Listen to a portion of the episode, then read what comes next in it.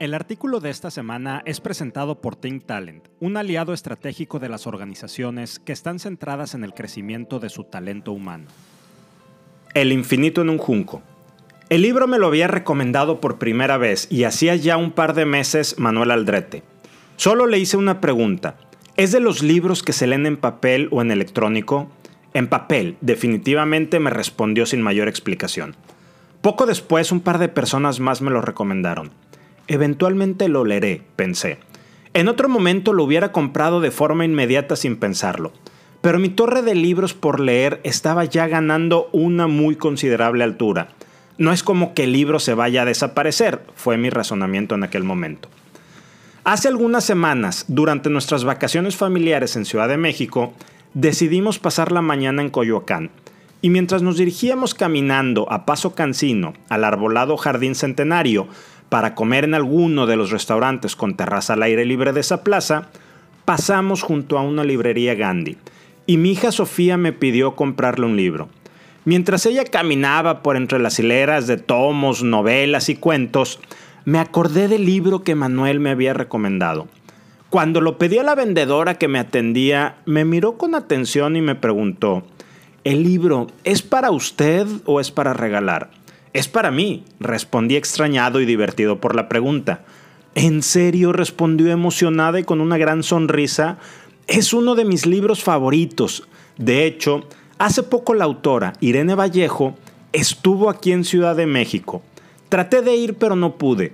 Me hubiese encantado conocerla y que me firmara mi libro, remató la vendedora. Vaya, debe ser realmente un muy buen libro, pensé pero al mismo tiempo me asaltaron un par de dudas que traté de disipar de inmediato. ¿Y si a mí no me gusta? ¿Y si me estoy creando expectativas muy altas? Antes de retirarme, ya con mi libro y el que mi hija Sofía había escogido, la vendedora me despidió con una gran sonrisa. Estoy segura que lo disfrutará mucho. Pues bueno, la semana pasada terminé el infinito en un junco. Lo que pueda decir es poco y sale sobrando.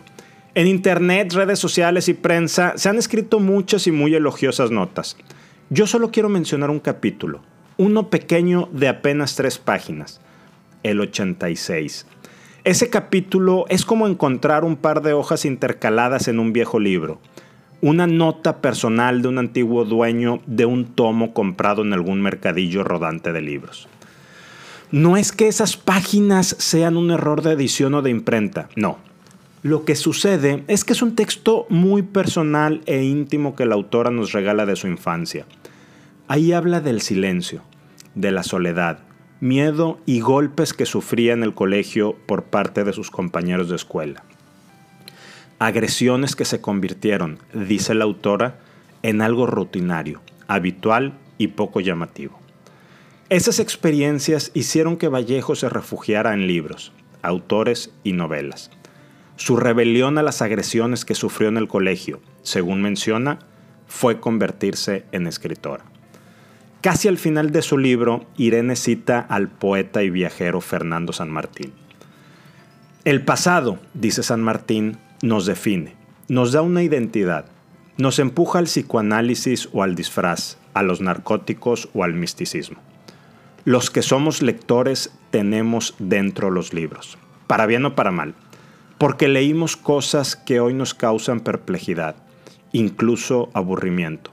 Pero también leímos páginas que todavía nos provocan entusiasmo o certezas. Un libro siempre es un mensaje. Finalmente digo yo, gracias Irene por tu rebelión y tu mensaje.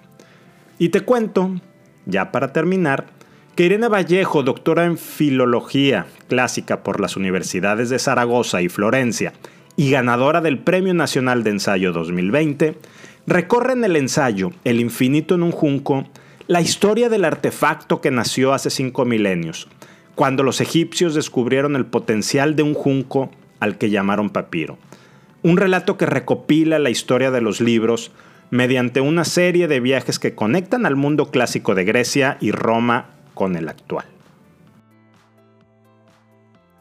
Si te gustó este artículo, ayúdame a compartirlo para conectar con muchas más personas. Y si quieres contactarme, escríbeme a rogelio.humanleader.mx Nos escuchamos la siguiente semana.